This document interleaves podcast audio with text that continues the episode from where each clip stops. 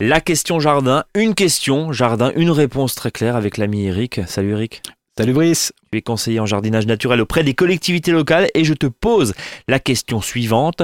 Faut-il laisser le lierre grimper sur les arbres? Oui, docteur. Oula, Oui. qu'est-ce qui se passe? Alors ça c'est important parce que de plus en plus euh, les troncs euh, bah, subissent les coups de soleil. hein. Euh, euh, cette année euh, j'ai taillé des arbres fruitiers par exemple et le, problème numéro un c'était euh, les coups de soleil sur les troncs, ce qu'on appelle des échaudures. Et les échaudures, ben le voilà, le, tronc devient nu à bout d'un moment, puis euh, maladies et insectes euh, bah, ravagent l'arbre très facilement. Alors bien sûr, les uns mettront du blanc arboricole, hein, les autres mettront pourront mettre aussi, je dirais, un espèce de pralin avec de la bouse de vache, de l'argile et compagnie, ça c'est très très bien. Mais vous pouvez aussi laisser monter le lierre sur les troncs. Alors quand je dis monter le lierre sur les troncs, il faut pas non plus qu'il aille sur les charpentières.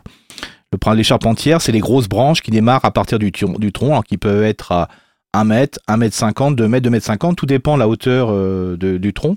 Mais surtout, tous les ans, il va falloir, avec un coup de sécateur, à cette époque, bah, supprimer euh, le lierre qui grimpe trop dans les- sur les charpentières. Par contre, si vous avez du lierre sur le tronc, ça va le protéger des coups de chaleur et en même temps, c'est pas forcément un lieu super et euh, je dirais très sympathique pour les prédateurs euh, de, l'arbre fruitier ou des arbres d'ornement.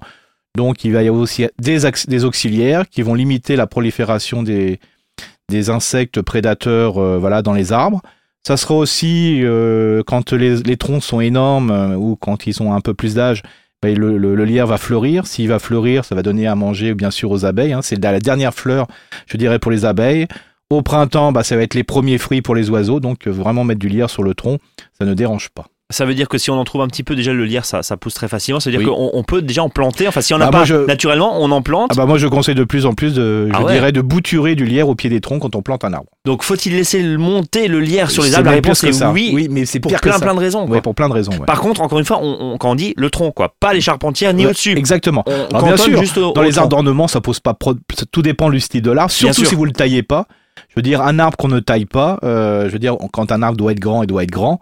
Le principe, bah là, vous pouvez laisser monter le, tiers, le, le lierre au tronc, il n'y a pas de souci. Ouais, mais enfin après, on imagine Voilà. que effectivement, plus tu le laisses Voilà. monter, plus ça Et parasite surtout, quand même. C'est ça, ça se taille à la, à la- à la cisaille, au Ouais, sécateur petit dans un premier temps. quoi. Donc c'est vraiment voilà facile, facile. Et vraiment, euh, le tronc, l'écorce qui est en dessous est vraiment fabuleux.